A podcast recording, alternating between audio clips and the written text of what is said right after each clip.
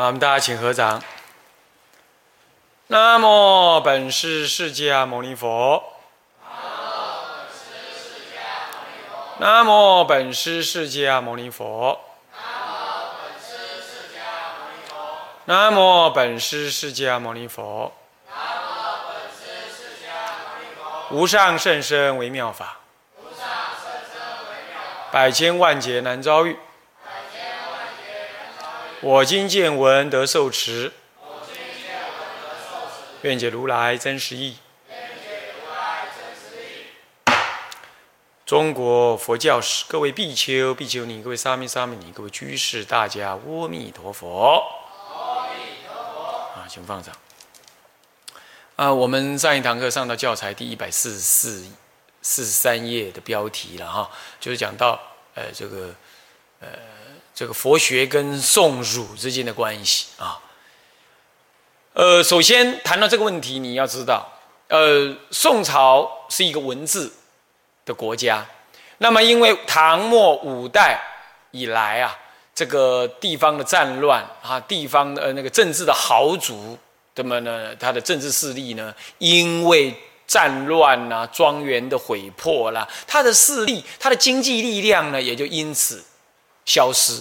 再加上战乱，各自逃亡啊，以及这个呃各朝代一直在变化当中啊，所以呢，他那个政治势力啊，就没办法经由人才跟地方一直继续的结合，它会一直动乱、动乱、动乱，是这样。那么这样子呢，就破除了所谓的呃所谓的什么嗯这个这个豪族的或者是政治门阀的这种政治了。其实呢。从汉代以来就一直进行的所谓的科举，然而科举呢，并没有真正那么强力的从地方来举这个才来，并没有，因为重要的政治资源都掌握在几个主要的军呃这个说门阀政治门阀当中。然而到了宋朝的时候，这已经完全的毁破掉了，所以科举仍然继续进行。然而这次玩真的了，真的从地方举才了。因此，整个宋朝就产生了一个很兴盛的一个儒学的研究。因为儒家科举就是以儒儒学来取材嘛。简单讲就是为什么要这样？因为儒家特别强调了皇帝的神圣性嘛，是这样子。那既然这样子的话，帝王最爽、最爽快这样做喽。这第一种。第二种，宋代的儒学又特别的不一样，那就是因为宋代呢。他的文字兴盛，然而他对外国家的关系是弱的，内部文字可是军力、武力以及外交，事实上是很孱弱的、很弱的。这个时候呢，对于一个读书的儒学的知识分子，以儒家为主主要内涵的知识分子来说呢，他看到国家对外的这种国事、国际关系的不够坚强，跟不够兴盛了。它产生内在的一种国粹主义。什么叫国粹主义啊？就是以国家为为一切的价值，以国家为一切的考量，什么都要以国家的最高价值为主。然而儒家又特别强调了皇帝至上，所以说啊。像朱子就以就曾经有大义名分论这样子一部论，这样的论述呢，来强调了君子、君主、君王的绝对地位性。他其实就代表的读书人的价值标杆的对象。所以你看看天子，天子，我今天呃，天地君亲师，世间主要的五伦呢，这五种关系，五种五种道价值啊，天地之后就是君了。所以，君代表的虚无缥缈的天地的价值，这就是儒家这种观念。所以，儒家因为有了这种观念，他读了儒学之后，他就以尊皇帝为他完成什么？尊皇帝，替皇帝来完成他的治道、治啊治理天下之道，来作为他读圣贤书最重要的目的。所谓修身齐家治国，然后平天下。那这种观念呢？面对的什么？面对的以出离解脱、以世界性的这种民族为平等，不特别强调对君王尊重这种佛学来讲，他是骨鲠在喉啊，很难受的。再加上他的宗教信仰呢，带领的民间很大的什么风潮，跟思想的主流之后啊，这个儒家的人呢，尤其在宋代的儒家特别产生国粹主义之后啊，他就觉显得非常的不悦。再加上他们的集团又大起来了，因为他真正拥有实力了。宋代的儒学者是真正拥有政治实力的人。那么在这种情况呢，他就足以来抗衡。然而问题是，佛学也讲求道德修养啊。佛学在国王、国家这件事情上，也讲求的是一种尊重跟辅弼呀。国家在进行所谓的内部统治的时候，也急需要人民的道德涵养啊。这也是儒家自己知道的。然而就在这部这一部分呢，佛学也做得到啊，是不是这样子？所以这些儒学者呢，一方面只是因为佛教太兴盛，他会用一种所谓的国家财力、政治力的统治力的有无这种角度来看呢，不爽快，甚至嫉妒。哦，因为出家人也拥有某种程度的治外法权嘛，是不是这样的？啊？某种程度而已啦，比如说，其实不完全，比如说他不用缴税这一类的，好，也不用出丁，啊，这呃出工作这一类的哈，这样子。二方面呢，宋代的儒学呢，基于国家的衰，对外的这种国力的不彰啊，它实践着一种将儒学的研究直接的。实践在国家的什么呢？国家的政治上面，也就是说，儒学的研究、道德的修养，已经不再只是我个人的事。他要真正进行的所谓、所谓的“先天下之忧而忧，后天下之乐而乐”这种直接透过政治手段来给予人民的这种、这种所谓的、所谓的呃幸福生活，他已经将儒学的研究建构在一个实践的立场上了。而这一实践，他就牵涉到人民信佛不信儒啊。不信儒学的这种情况，然后他就感觉又很不愉快。这第二、第三，儒儒家讲求尊王，佛学讲求的是尊佛。王你就不也不过就是人王而已，你连皇帝你都要去拜佛嘞，是不是这样子啊？你看看赵匡胤，他把他爹不是放在太平兴国寺里头的一个殿里头吗？这看在儒学来讲，怎么会有一个外来的神？架构在他本国他所尊敬的孔孟这种所谓的天地这种思想之上呢？更何况不孝有三，是无后为大。哎呀，他又觉得更加的难以接受。所以再加上佛学又他认为又是外来之学，他就显得非常的怎么样？非常的有一种民族意识啊，民族的感情啊，想要推想要推翻他。这是自来的儒学者通通会有的。我刚刚所讲这一堆，通通会有的想法。然而，宋代的儒学者尤其有能力跟你对抗，因为他是真正的实权者。一堆读书人来自于各地，他凝聚成这一类的看法，是这样。那么呢，这就是宋代儒学之所以会跟会跟呃这个佛学对抗。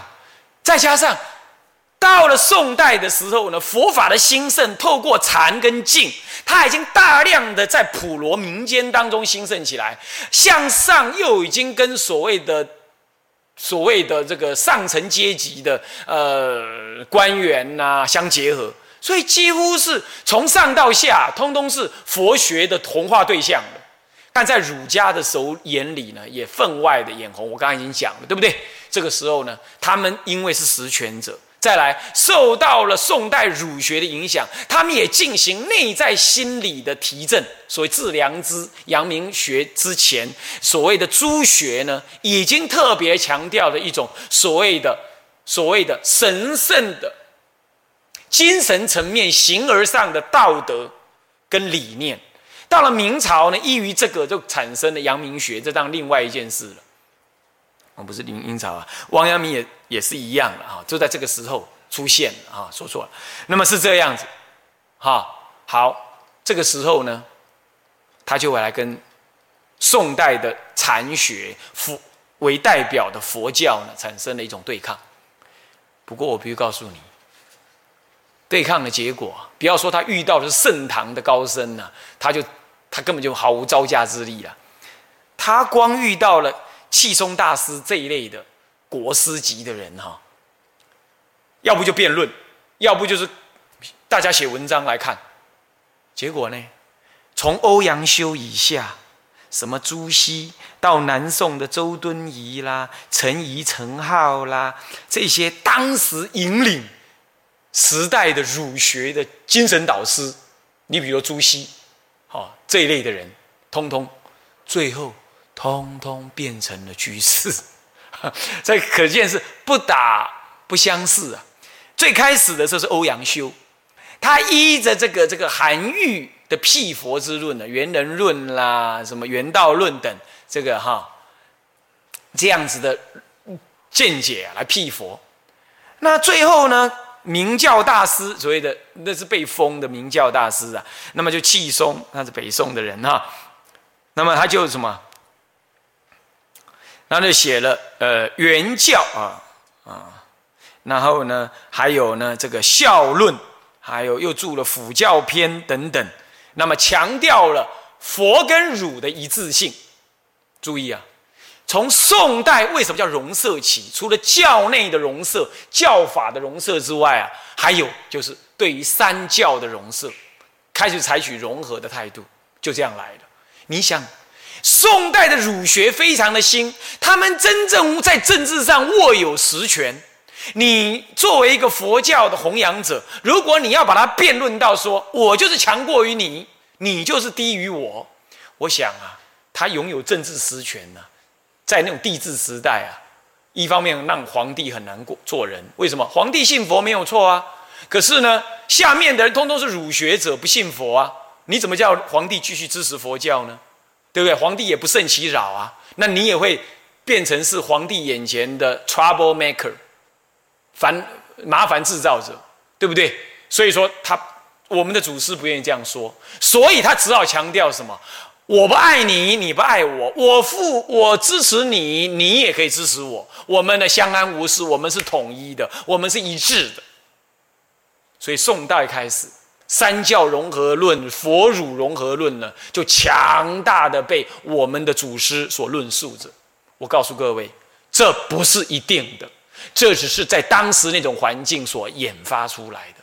从宋代之后，一直到清朝，不，一直到民国，都还是这样，都还是这样。你看，你今天你对于那些不信佛的政府官员。你你也好意思对他讲？我告诉你，你们这些儒学的东西是不能的啦！你怎么跟佛教比啊？那是什么样？怎么样？他他听不愉快嘛？那你就跟他讲：哎呀，佛教为辅弼政府啊，如何如何啊？这样这样啊，但相合则利呀，相分则弊呀。我们还是这样讲嘛，对不对？人情之常嘛。可是，在实质上，你不能够拿这个就这样就弘法立身，跟人家讲说啊，佛儒是一致的，怎么会一致？怎么会一致？儒家儒家哪里有解脱？他根本就没有解脱概念嘛，是不是？当然不一致。可是，在世俗地上面，他们真的是可以互相辅辅助的。这个观念懂了吗？所以，从欧阳修啦，呃，看了气宗大师的这个说明之后啊，痛改前非，自己还改名字叫做六一居士，然后一辈子就送《华严经》送到死，是这样。但是他搞了一个新唐书，写的新唐书呢，他就怎么样？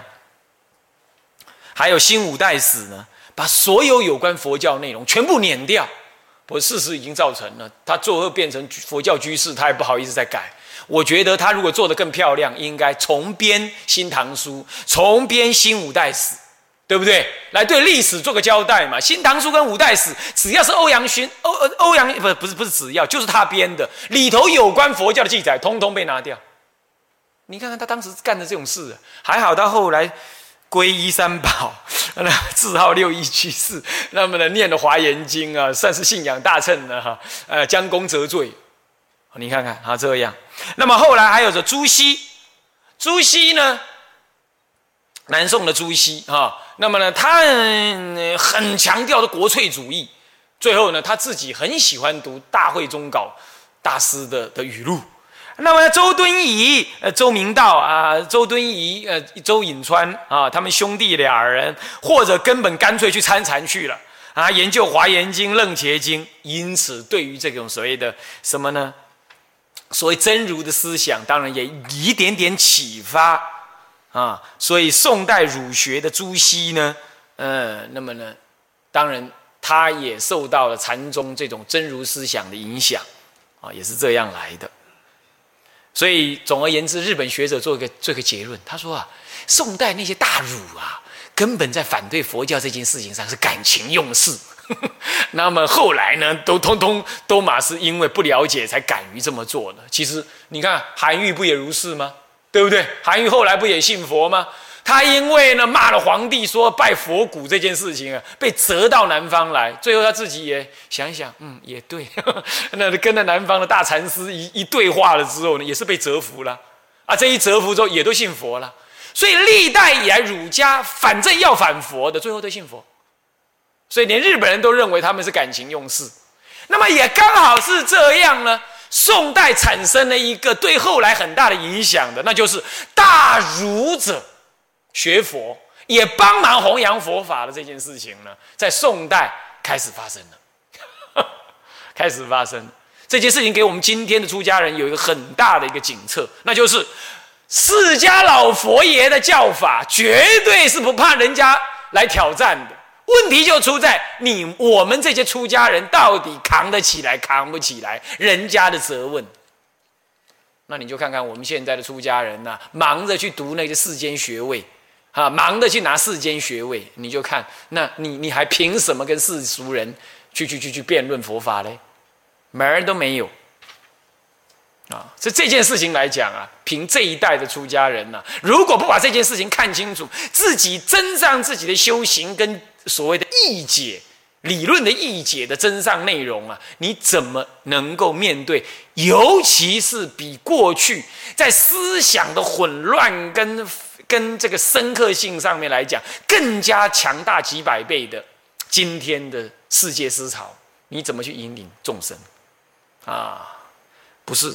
不是读学位能够做的，是修行，是修行，直接用你的真心去器悟佛法，你才能真正做到啊！不然，你要真的像宋代这样子，面对这些大儒有政治势力的大儒，不但能够折服他们，还让他们反过来变成护教之徒啊！护教的宗教，呃，的的的的的的居士，那怎么可能啊？好，接着就是净度教，我们已经说过了。呃，宋代从北宋一开始，天台宗就已经因为对于智者大师的所谓五小部，天台五小部的当中的所谓《观无量寿经》，呃，述做注解，那因此就发起了整个天台宗重要的求往生的这个契机呢。整个天台宗以呃，这所领导的整个教团跟弘化的对象呢，通通教学天才修归净土，这是一方面这样。那么再来呢，那就是禅宗啊，禅宗。那么 禅宗呢，在呃吴越国，就是五代十国的五五代时代的有名延寿禅师，著了一部《万善同归集》，《万善同归集》。那么呢，这种思想倡导的是禅净合一的观念。这种观念呢，到了宋代的时候呢，又被宋代的禅师呢所接受。因为，因为有名延寿是一个有开悟的大德，而一个有开悟的大德呢，他仍然提倡禅净双修。那么到了宋代以来呢，也就跟着怎么样，受到了很大的影响，很大的影响。所以说，整个宋代呢，本来领导的重要的就是天台宗，北宋。那么到还有禅宗啊，这两宗通通受到了净土宗呃所谓的禅净双修或者教净双修的这个影响，所以整个整个这个宋代啊，就是净土宗啊，通通被华严宗、天台宗、禅宗所弘扬，所弘扬。所以在宋代禅净土宗并没有单独成宗，差不多从宋代开始之后到今天。净土宗都没有单独成宗的，都是在教学天台、教学华严、呃参禅、呃学各种，然后同时弘扬净土宗，都是这样。你岂不其实到民国初年都还这样？哪怕是律宗的人，你比如说最有名的就是圆照大师，他是教学天台，行在律仪，最后是修归净土，是这样子的人。那么他也怎么样？他也弘扬了净土宗。所以净土宗啊，还真是什么呢？人人都好，朗朗赫啊，大家都弘扬他。所以净土宗呢，到今天禅宗也衰了，天台宗基本也也不是很那个兴盛了。那么大概各宗都挂了，那么他呢一枝独秀到今天，原因也是这样，因为他都不白害，各宗都弘扬他，研究教理的弘扬他，参禅的弘扬他，修密的也弘扬他，学律的也弘扬他。到今天还是这个特质啊，还是这个特质啊。那么，当然也有少数例外，哈，我我也有少数例外，但大部分是这样的特质，哈。所以禅宗是有名延寿为主，那么呃天台宗主要是四明尊者，还有慈云尊者，这这主要北宋的天台宗复兴的宗将啊的的大将呢啊为主。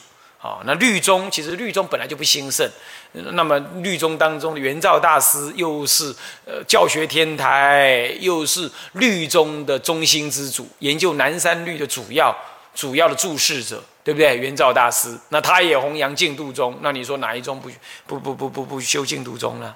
啊？还有再来啊，呃。依于宋朝的史学的发达，那么呢，就相对的引起了所谓净度往生论，呃，往生记录的发达。所以呢，从宋代宋代以降，就一直有所谓的各种往生录。往生录懂吗？就记载谁往生、怎么往生的这些事情。也有什么善女人往生、善男子往生、居士往生录、出家人往生录等等，还有所谓的呃净度中祖师的这个这个什么排行的祖师传灯，所以祖师的传灯等这个这个也就跟着兴盛起来，这也都在加强的净土中的弘扬。再来宋代呢，延续的最早在南北朝时代的那个庐山结社啊，庐山结社呢。那么，尤其是这个，嗯，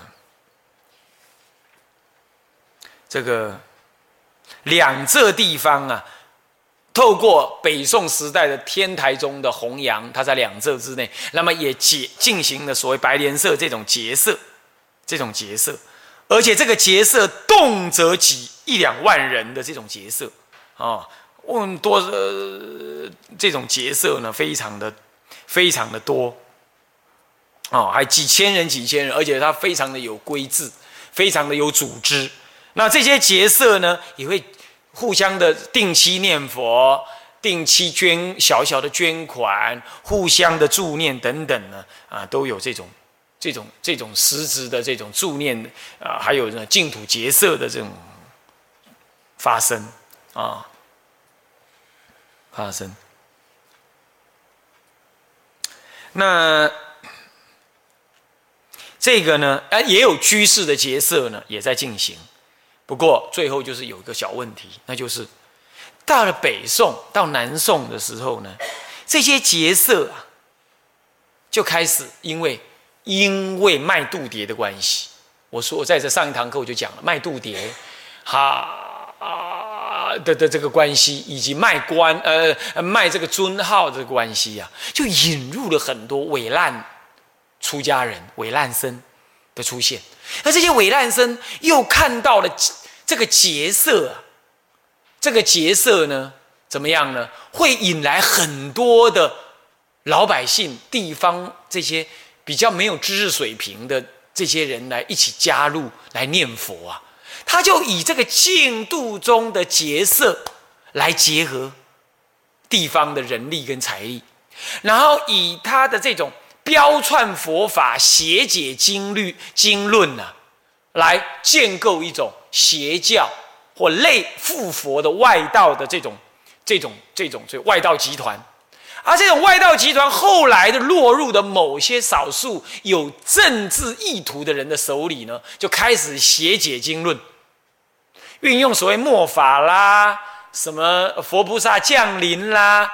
啊，还有所谓的这个这个劫色的功德啦，啊，这样子呢，来形成了一种表面看起来是宗教的结社，内底里呢是对当时政府的一种不满，以及酝酿着某一种反政府的思潮。那他还没有完成反政府之的，这这这是一种啊，还有另外一种，就还没有在完全进行反政府的同时呢，他内部进行了所谓的呃这个这个这不当的勾当，比如说饮酒、吃肉、男女关系的混淆，还有金钱的这个不当的这个运作，甚至于进行某一种宗教的恐怖统治，啊，你要做宣誓啊，加入就要怎么样啊，如何怎么样啊，结果就。轻者危害正信的佛教，混乱佛教的思想；在重中者，在地方呢，造成了什么？地方的这个风俗的破坏，好地方治安的危害；更重，假借宗教甚至于是佛教的名义，进行对政府的大反叛。造成了整个社会的动荡，以及社会对佛教从以及所谓的宗教呢的非常不好的观感，这样了解吗？哦，这就事情也严重，尤其最后这件事情对宗教的不当观感呢，最后最最后是在清朝产生了一个很大很大很大的不当的一个一个政治动作。这个政治动作，我告诉诸位，影响到今天，伤害到今天。所以说，这种原因在宋朝就种下了，这样是抽丝剥茧的。这是日本人并没有讲这件事，不过我们可以看得出来是这样啊。好，那么这个呢，我放个伏笔啊，容后再说啊，容后再说。但我必须告诉你，真的会这样，为什么呢？因为这个时候就让为政者呢开始要更更进一步的、更加的加紧的对宗教进行所谓的什么管制，就这样。总而言之，它发生了这个事情。好，你你会反吗？你会借宗教来反吗？诸位这样了解吗？你看今天啊，这某一些什么在大陆发生的什么公什么公的这种东西，不也如是吗？为什么大陆的？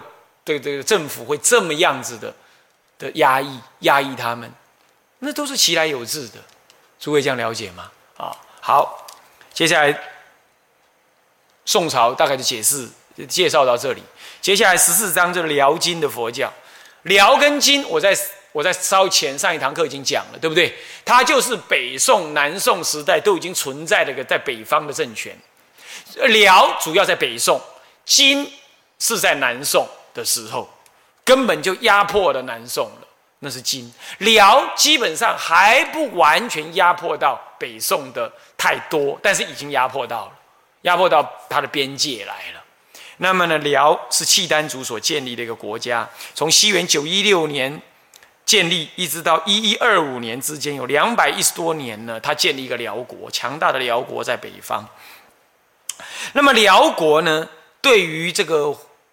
这个这个佛教呢，基本上是代代崇敬，代代崇敬啊，代代崇敬。那么尤其呢，他已经占领了北宋的北方一些汉人的地区了，比如说东北，现在的东北，还有河北的北方、河南的北方，这些通通是他占领的地方，而这。本来都是汉人的发源地，重要汉人的聚集之地呢。他已经占领了相当多汉人的地方。这个时候，他一方面他本来信仰是萨满教，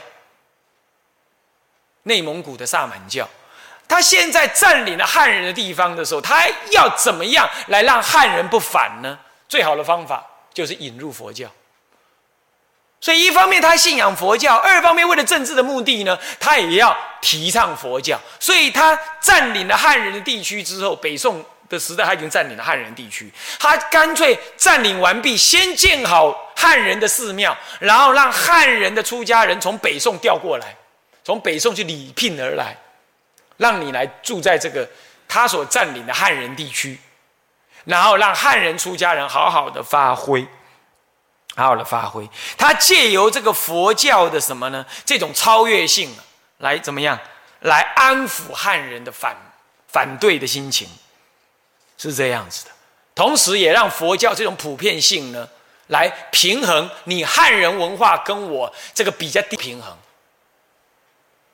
因为对佛教来，对对契丹族的人来讲，汉人的文化也是呃，汉人文化是以儒家文化为主，可是佛教是外来文化啊，哦，我拿来了，大家就抹平等了嘛，是这样子的啊。而且，当我推动汉，呃，这个这个这个佛教的文化的时候，也就能够从中我契丹族的文化也增上起来。这一增上的同时呢。我就掩盖了我在儒家这文化当中我输你这件事情上，我强调了佛教的文化，把佛教文化永为我所有，那我就足以拿这高超的文化来跟你儒家的文化稍微平等对待。那因此呢，当我引入汉人的官僚体制、汉人的政治制度的时候，这是属于儒家文化的，我也就不再显得那么心虚跟空无。这样听得懂意思吗？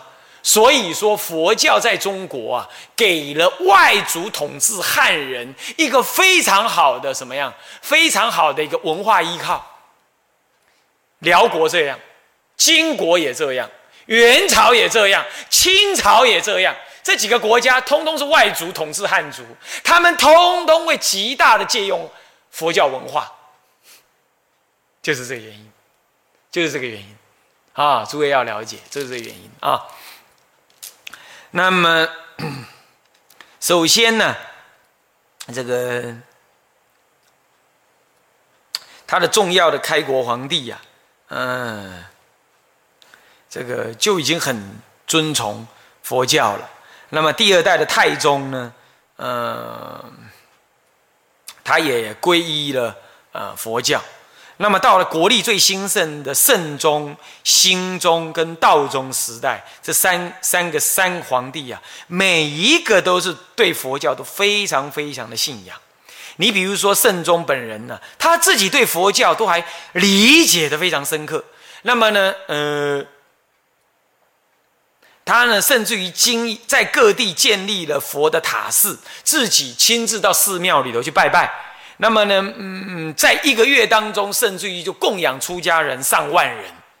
那么呢，也在寺庙当中呢，进行佛事的超荐仪式，来度什么呢？这个三军将士、亡灵等等，甚至还度了所谓的宋朝的啊王呃的的这是的阵亡将军等等，这来安抚汉人。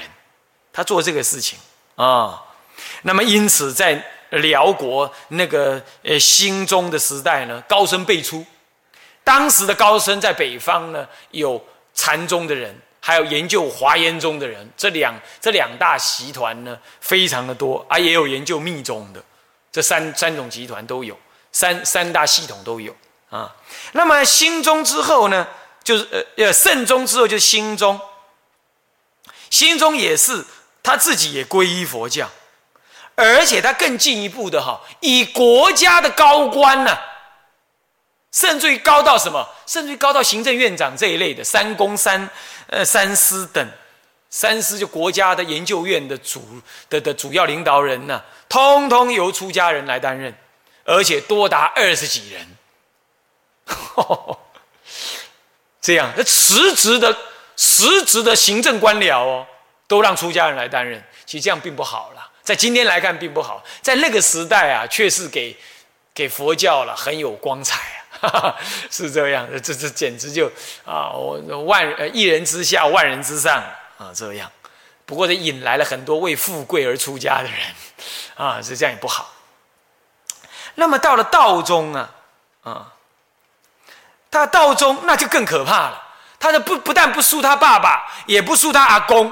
他甚至于深入华严教学，自己还干脆去写什么呢？写注解本儿，还注解什么？注解那个这个这个这个，呃，还注自己还写了《发菩提心戒本》，还编戒本嘞，哦，还对《大方广佛华严经》呢，对水品呢给予赞，给予赞啊，赞这个每一品每一品，那表示他对华严经很有研究，因为当时在北方嘛。他甚至于曾经啊，以一年当中度出家人三十六万，然后呢，一天曾经啊，不不是度了，就是斋生斋三十六万出家人次，那一天曾经让三千出家三千人出家，到这样，也在各地呀，也在各地建佛塔。那么他的文化事业是什么事业呢？第一，补科了，从唐末五代就已经中断了。在北京，现在的北京哈，河北的呃，这是河北省的北方那个北北京那个郊区的一个房山，雕刻什么？继续雕刻在五代已经中断了的所谓呃这个房山石经。他继续雕刻，雕刻了嗯《华严经》《般若经》《宝积经》还有《涅盘经》等，这就是圣宗时代啊就已经开始做的事情，这是文化事业。第二呢，他进行了契丹大藏的雕刻。你要知道，契丹大藏啊用的是汉文，那他是受到北宋的时候呢，不是北宋有雕刻大藏经吗？那看到北宋以雕刻大藏经作为文化事业，对外宣扬国威，哼，他就在宋朝的北方，而且侵占了宋朝的国属地了。那他当然也绝对不能够示威，呃，示弱。他也雕刻了契丹大藏，不过呢，他自己可没有文字啊，他雕的是汉文，汉文的契丹大藏。然后他呢，北宋是五千零四十八卷，他。也不多不少，也来个北，也来个五千零四十八卷，啊，这么多，哦，是这样，也来夸耀他的文化水平、文化水准不低，所以大家是以文化来比赛，这也不错了啊。那么得了好处就是佛教，啊，这个经，这个大藏经呢，也传到了高丽去了。所以高丽呢，一方面得到了宋朝的北宋藏，那么又得到了契丹藏。所以呢，这个高丽也觉得哎不可输人家，他也弄了一个高丽藏，大家在比赛弄藏经啊，在比赛弄藏经是这样来的啊。那么这是藏经，还有雕刻房山石经等啊，是这样。那么呢，辽代的佛学主要是呃华严宗、禅宗。那么也有部分的密宗也兴盛，律宗也很兴。你看看，所以辽国的佛教其实蛮兴盛的，啊，蛮兴盛的。很多研究佛呃佛教历史的都跳开辽国的佛学。其实辽国佛学很兴盛，所以北方曾经是易学的重镇，就在辽国时代是这样啊。还有啊。辽国还出现一个重要的所谓词书，也也也也语义书，就佛教的词典就对了啊，也也不错啊。还有大乘论的解释，以及呢净土教也一样弘扬到辽国来。再来，辽国呢，它还有个特别的叫二税户，是怎么样呢？就是说啊。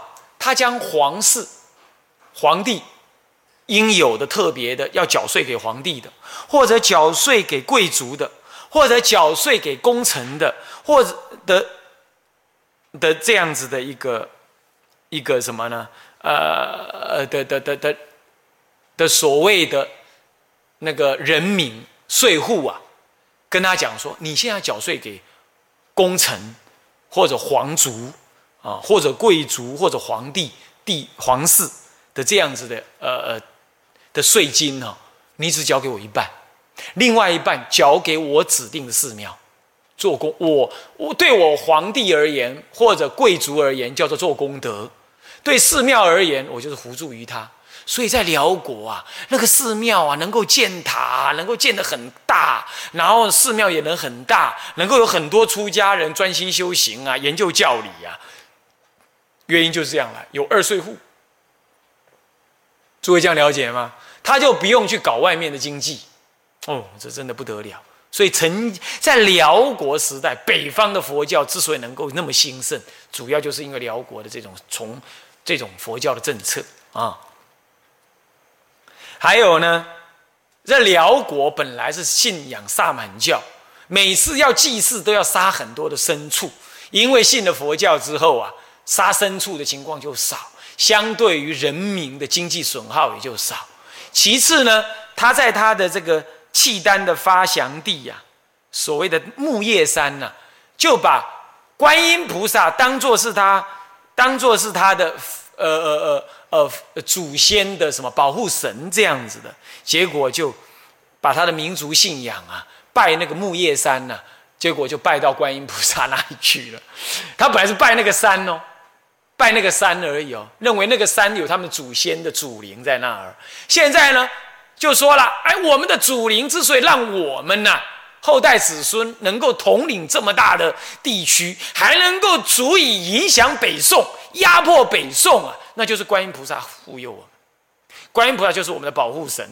所以呢，拜我们的山，同时要拜观音菩萨。结果事实上是把观音菩萨的信仰扩大了。呃，拜拜自己的祖先呢，反正也虚无缥缈，还不如拜观音菩萨更实在，因为能庇佑嘛。结果就把观音菩萨的这种观音信仰了，就带普遍的带到了契丹族的这个很深远的木叶山的他的原来发祥地那里去了。所以家家弥陀是户户观音呐。就从那个时候，从北方一路往下传来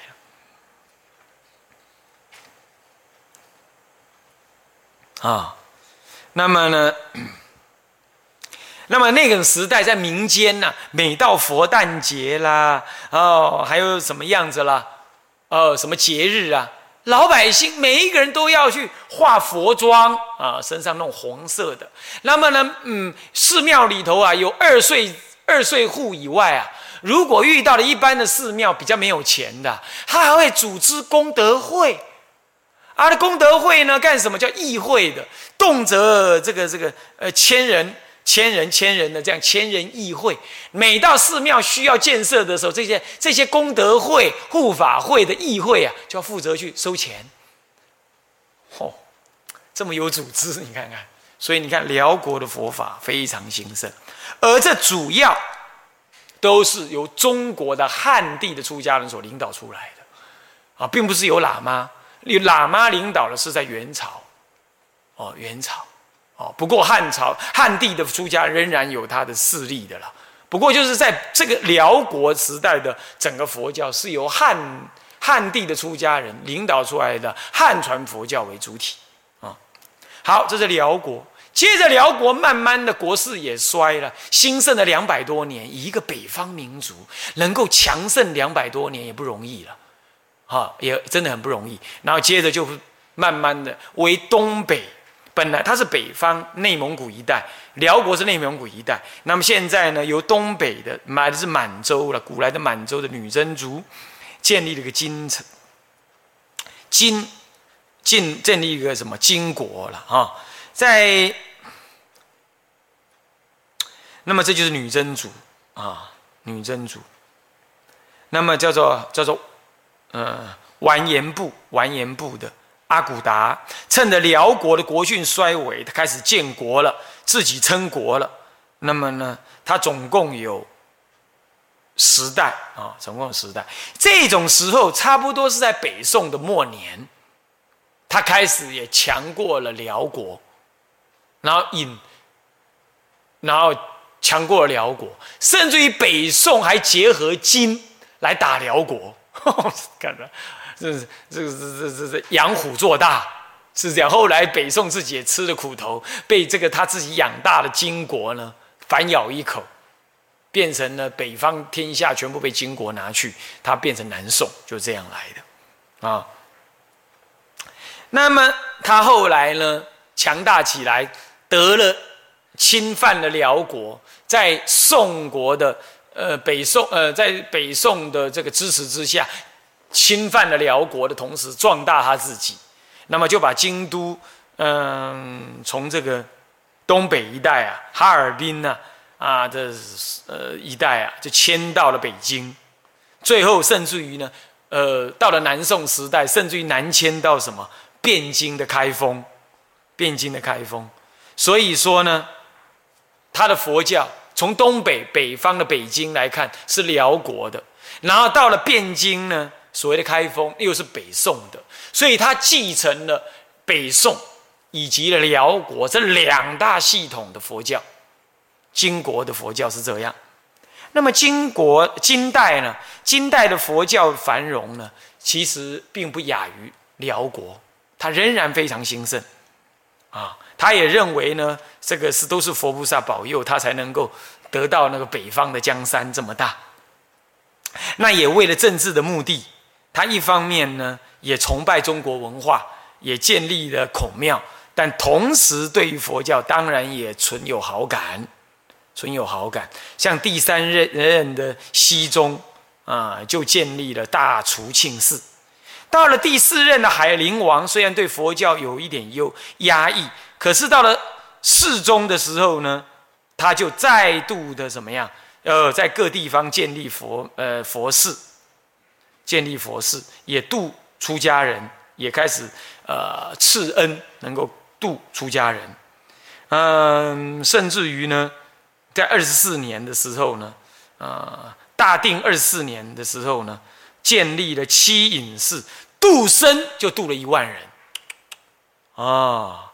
那每年准剃度尼生生尼十人呢？这只是一个表面上的意思。事实上，连世宗的亲生母亲也自己在东北的辽阳清安寺呢落法出家为尼。你看看 哦，那这个他自己的娘都出家了，你说他对佛教是什么看法？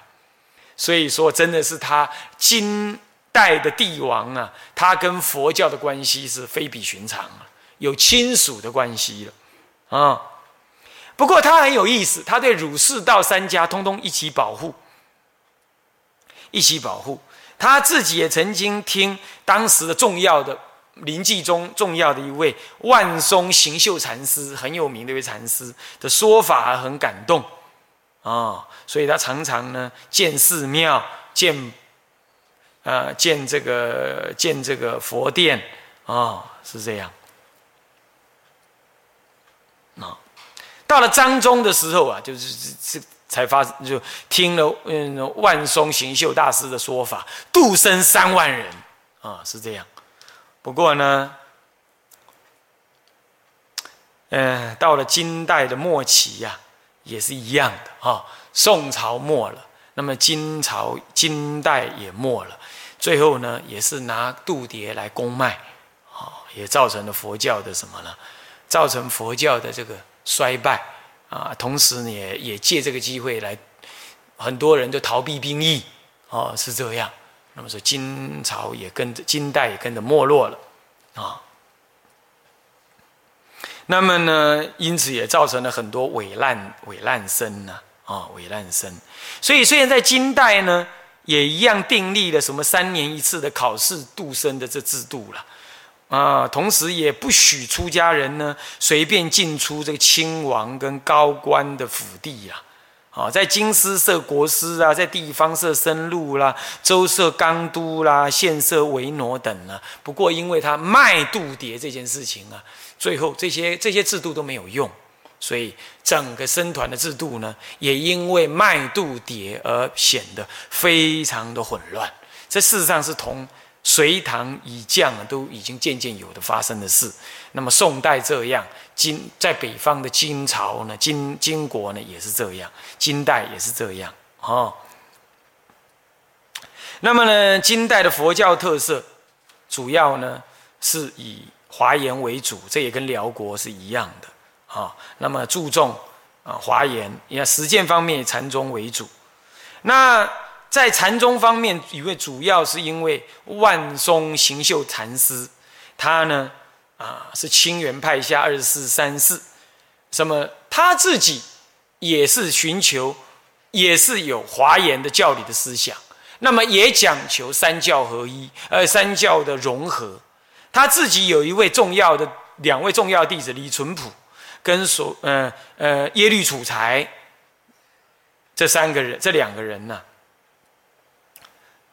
在金代呢，辽代、金代呢，都是非常重要的什么呢？重要的这个政治家啊，政治家啊。然后再来就是在金代的北方呢，嗯，也出现了一个新道教，叫做全真教。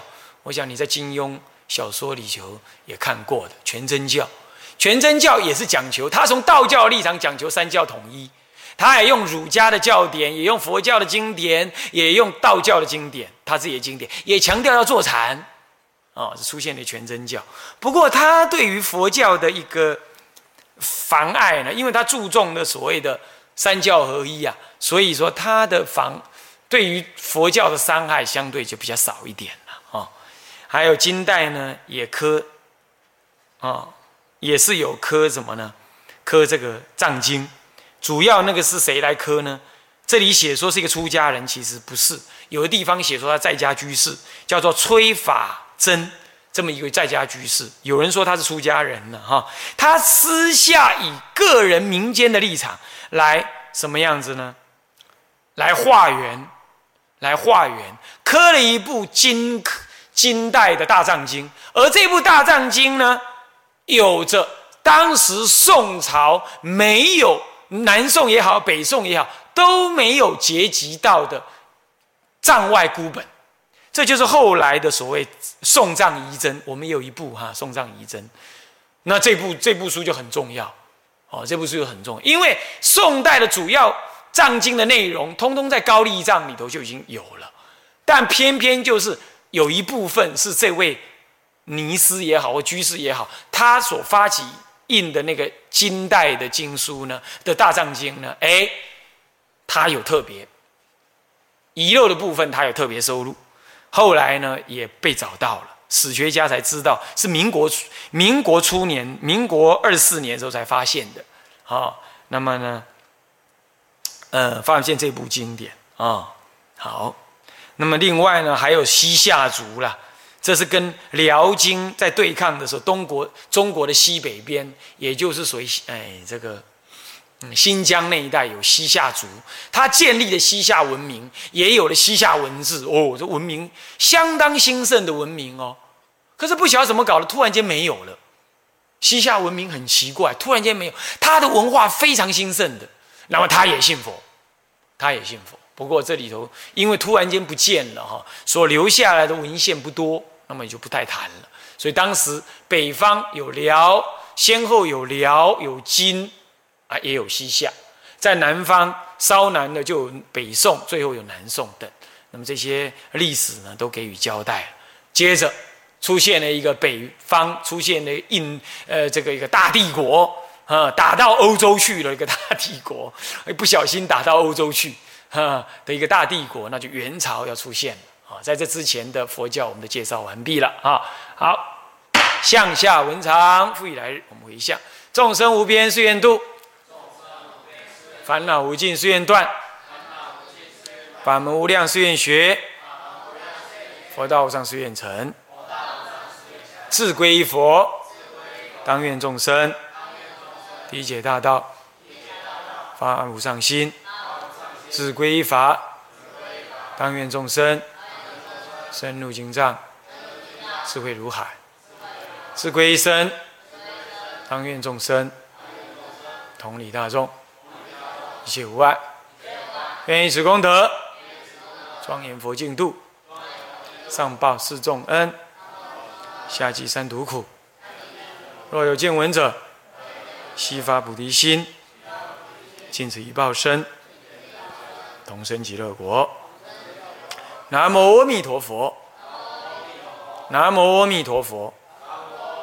南无阿弥陀佛。